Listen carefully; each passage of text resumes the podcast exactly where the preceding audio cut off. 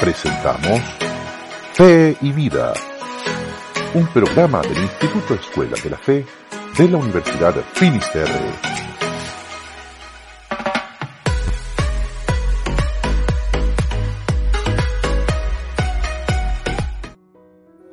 Hola amigos, ¿cómo están ustedes? Sean muy bienvenidos a un nuevo episodio de nuestro programa Fe y Vida. Vamos en este programa, como en los anteriores también, a seguir dialogando sobre la doctrina social de la Iglesia. Y en este quinto episodio va a estar conmigo, como siempre, también, por supuesto, Patricio Jaramillo Fernández. ¿Cómo estás, Patricio? Don Gonzalo, buenas, buenas, buenas. ¿Cómo está? Aquí su fiel escudero al lado suyo para llevar este fe y vida adelante. Pero por supuesto, así es. Gracias Dios. Más en el, en el de arriba, muy bien. Patricio, ya estamos en el quinto episodio ¿ah? y hemos ido poco a poco justamente hablando de, y dialogando sobre eh, la doctrina social de la Iglesia. Nos hemos ido también apoyando en este compendio de la doctrina social de la Iglesia y algunos elementos también del Ducat para que la gente un poco nos vaya siguiendo y vaya eh, sabiendo de dónde hacemos también nuestros comentarios. Y hoy día, Patricio, vamos a continuar con esta segunda parte del, del compendio y específicamente en la parte 2 de la segunda parte. Que lleva por título La naturaleza de la doctrina social. Eh, a ver, eh, es bueno hacer una recapitulación, ¿eh? así muy, muy, muy rápidamente, pero hemos puesto los énfasis en tratar de fundamentalmente hacer el vínculo entre la, la, doctrina social con nuestra fe, ¿no? dejando muy en claro o así lo hemos pretendido, eh, que la doctrina social eh, se apoya fundamentalmente eh, en el dato revelado y es lo que vamos a profundizar hoy día en esta naturaleza de la doctrina social de la Iglesia. Hemos querido hacer este vínculo, ¿no? Sobre todo porque de repente hay ciertas aprensiones, ¿no? Que nos dicen, mira, la iglesia que se quede en la sacristía, la iglesia que se quede ahí en su iglesia, ¿no? En su templo y que no, que no se meten cosas en su, púlpito y que no se meta en cosas eh, de, la, vida social. Y hemos tratado de cierta manera de colocar los fundamentos, no nosotros, sino porque la iglesia no solamente eh, se, hace parte, sino porque debe hacerse parte. Entonces, desde esa perspectiva, hoy nos toca entrar en esta, en esta segunda parte de la segunda parte del segundo capítulo que lleva por título naturaleza de la doctrina social. Así que eso es lo que tenemos para hoy. Así es, y a partir de eso, eh, lo mismo que decía recapitulando, eh, cómo entender también que la naturaleza, ahora no como el título, naturaleza de sino que la naturaleza de la iglesia es justamente evangelizar el ámbito social. Si eso es.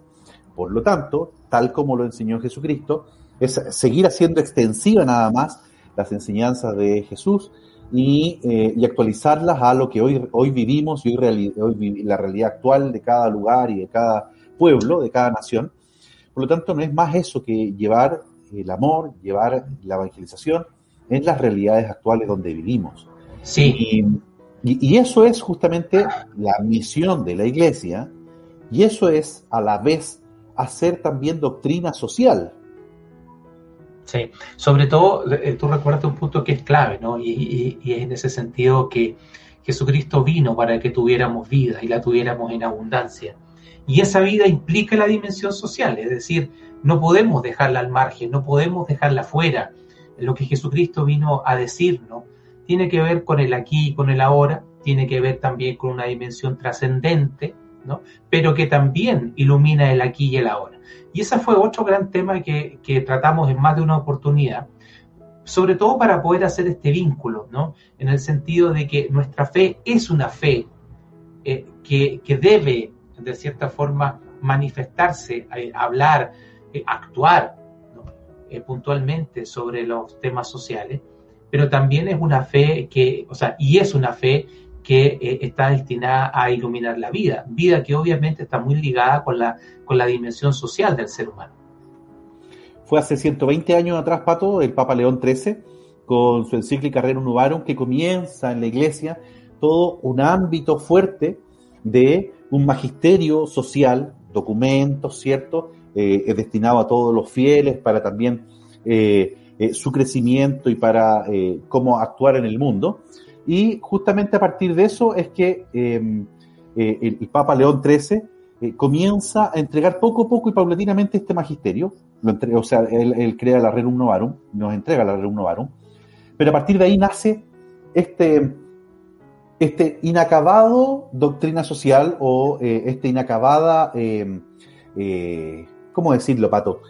forma de reflexión, reflexión, muy bien, perfecto. Y no es que haya nacido hace 120 años atrás, sino que la Iglesia durante los 2000 años ha hecho doctrina social, solo que esta reflexión propiamente tal, orgánica, más epistemológica, podríamos decirlo, del tema social propiamente tal, comenzó en ese momento especial, en mayo de 1891, con la Rerum Novarum, y, eh, y ahí paulatinamente, de hecho no fue ese papa, sino que los papas posteriores y el magisterio posterior quienes le pusieron el nombre de doctrina social de la Iglesia. Sí, sí, bueno, ahí se va hablando sobre lo que es la naturaleza de la doctrina social de la Iglesia, el método, la estructura epistemológica que tiene, es decir, cómo está construida como un, como un saber, ¿no? cuáles son sus fuentes, cuáles son sus dimensiones.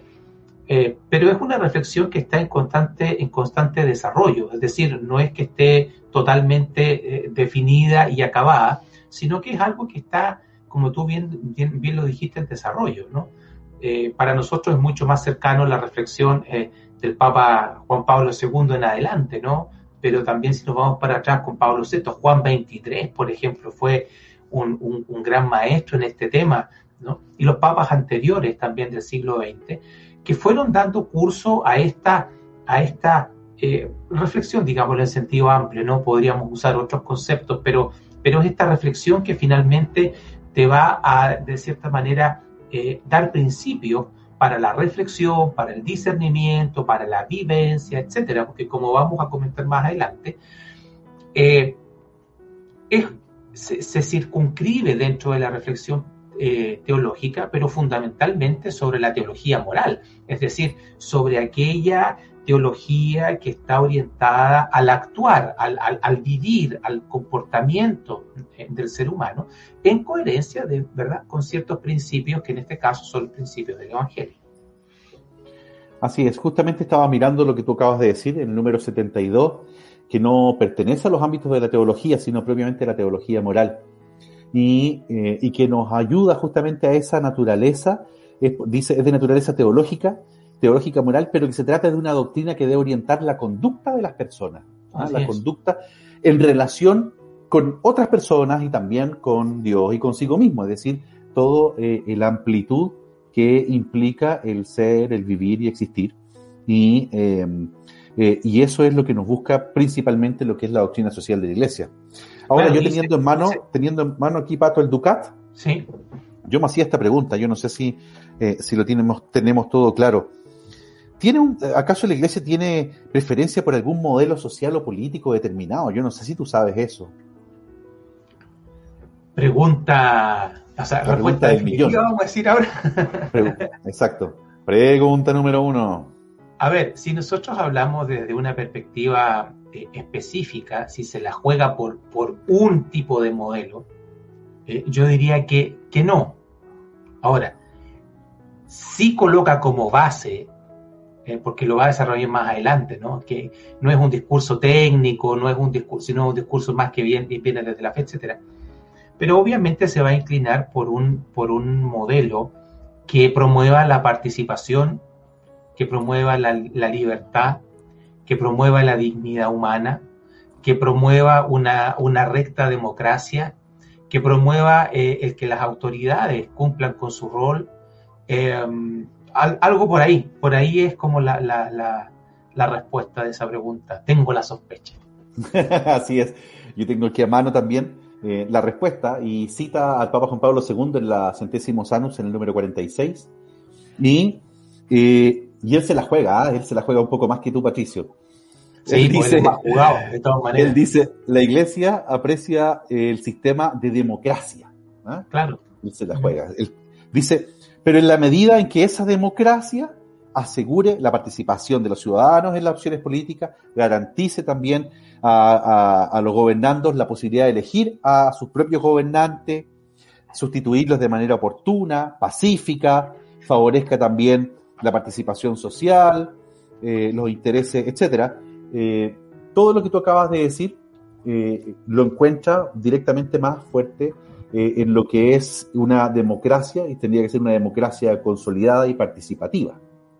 Sí, ahora, este punto es súper interesante, ¿ah? porque si bien es cierto que dentro de ese modelo hay distintos posibles modelos, ¿no?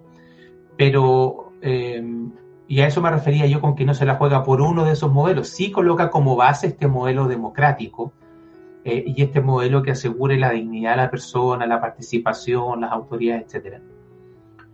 Eh, pero aquí nos da todo un, todo, un, todo un tema para poder profundizar en lo que tiene que ver con la democracia actual, con los modelos democráticos actuales.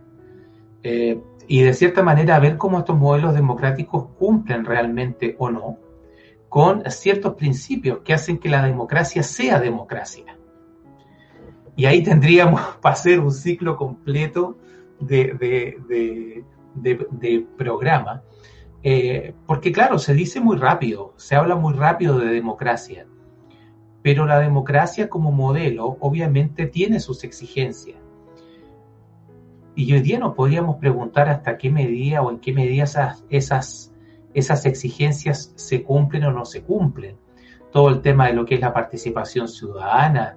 Eh, nosotros hemos visto en nuestro país las últimas elecciones, los niveles de participación que han existido, eh, el cómo se han manejado las autoridades, qué es lo que han hecho, qué es lo que han dejado de hacer, cuáles son sus motivaciones, por qué actúan las autoridades, por qué actúan los partidos políticos, eh, si realmente son movilizadas estas autoridades por el bien común, por el bien de la, de la comunidad, o si fundamentalmente eh, dentro de sus motivaciones principales existen otras motivaciones, más bien de carácter ¿no?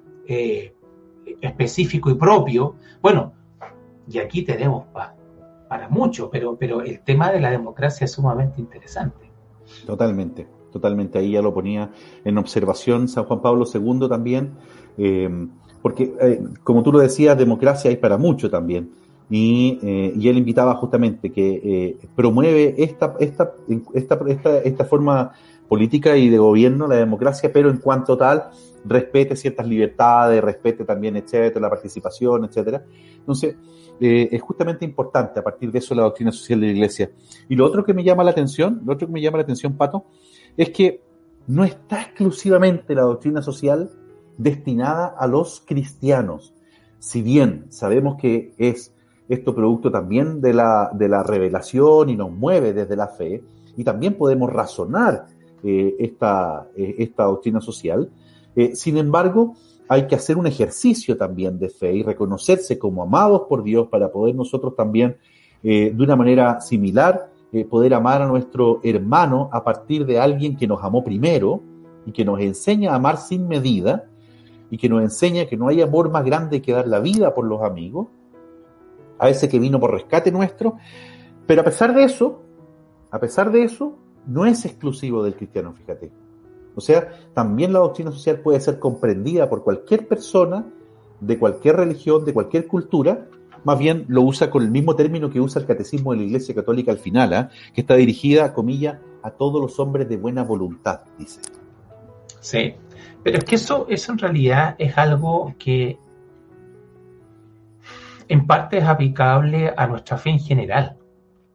Es decir, nuestra fe en general eh, como mensaje, como mensaje, como mensaje general amplio, eh, parte, porque claro, hay una dimensión sobrenatural en que uno reconoce a Jesucristo como Hijo de Dios, como, como Salvador, como mi Dios, como etcétera y esa tiene una dimensión, claro, que es específica, eh, que muy probablemente no todos la puedan compartir por una cuestión histórica, cultural, etcétera, ¿no? Pero todo lo, todo lo que es el preámbulo de aquello, todo lo que es la concepción de persona, todo lo que es la concepción de bien, de verdad, de justicia, de libertad, e, etcétera, son principios que son transversalmente aplicables para todo ser humano. Es decir, gran parte del mensaje de Jesucristo no tiene como destinatario exclusivo al creyente en él. Claro, el que cree en él puede llevar ese mensaje a una dimensión y a una proyección que es mucho más amplia. Pero una parte importante de ese mensaje, aunque finalmente yo no reconozca que Jesucristo es hijo de Dios, es un mensaje que me puede iluminar. Todo lo que tiene que ver con la con, la, con el mismo tema de la convivencia, con el mismo tema de las relaciones humanas, con el mismo tema de los principios o nuestra esencia humana, etcétera, y muchos de esos otros elementos, están asociados con este ser humano desde una perspectiva transversal que abarca al ser humano de todo tiempo y de todo lugar. Entonces, por lo tanto, claro, la doctrina social también cae en esta dinámica. No es solamente comprendida o vivida por creyentes, sino que también deja la puerta abierta para que sea comprendida y vivida por el no creyente. Así es, de hecho, en un número más adelante, en el número 75, el, el compendio, habla de la fe y la razón, y justamente va hablando de la fe y la razón, que son las dos vías también de esta doctrina social, y son las dos fuentes de las que también eh, se nutre esta doctrina social, junto también a lo que es la propiamente tal, la revelación y la naturaleza humana. Y, ahí estamos. ahí está, claro, exacto. Revelación, naturaleza humana, es ese diálogo, ¿no? Sí, no, dale, dale, dale.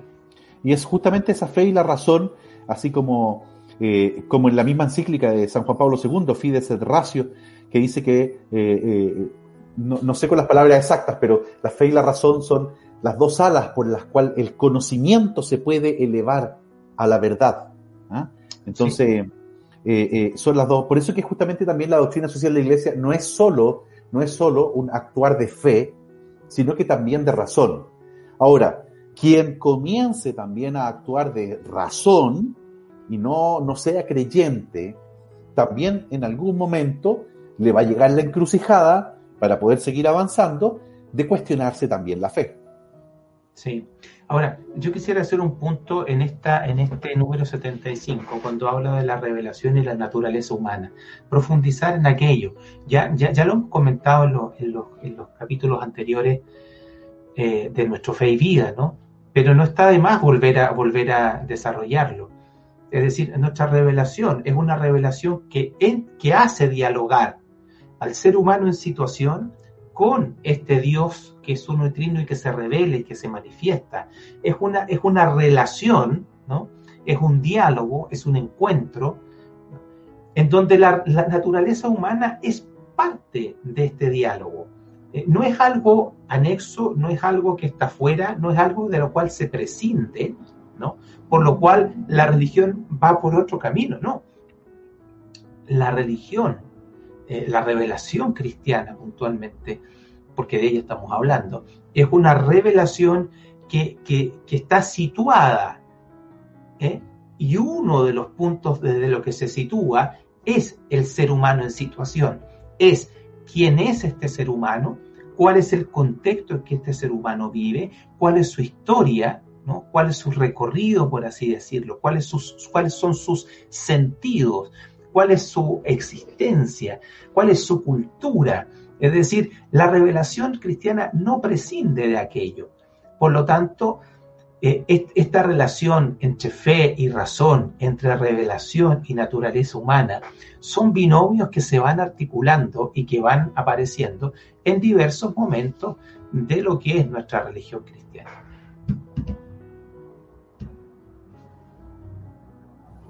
Así es que, que Qué fuerte también un poco eso, ¿eh? poder llegar a comprenderlo también a partir de esta naturaleza propia eh, de la doctrina social y destinada eh, eh a todos los hombres también.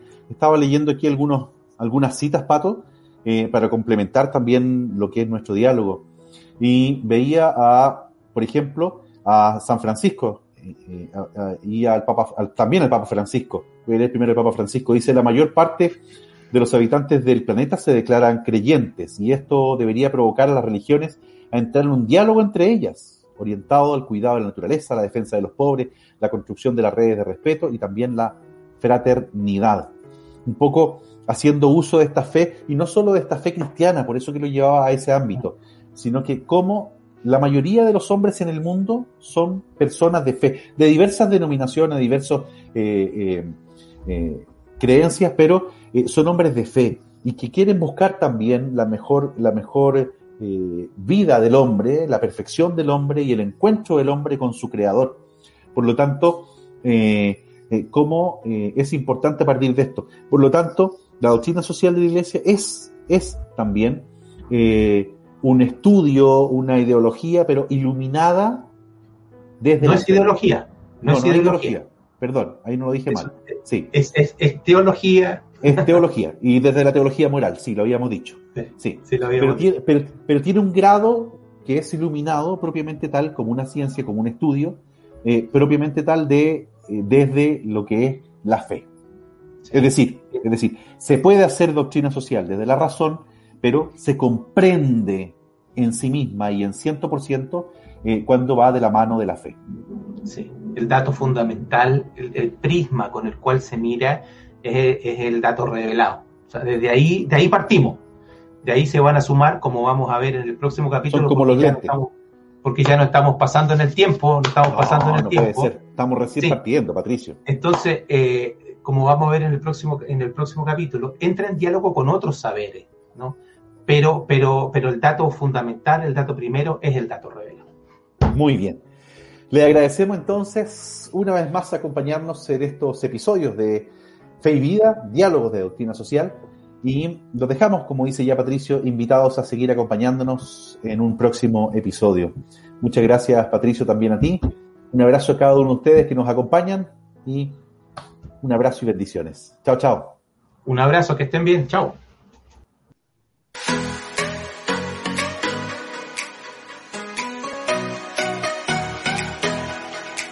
Hemos presentado Fe y Vida del Instituto Escuela de la Fe de la Universidad de Finisterre. Hasta la próxima.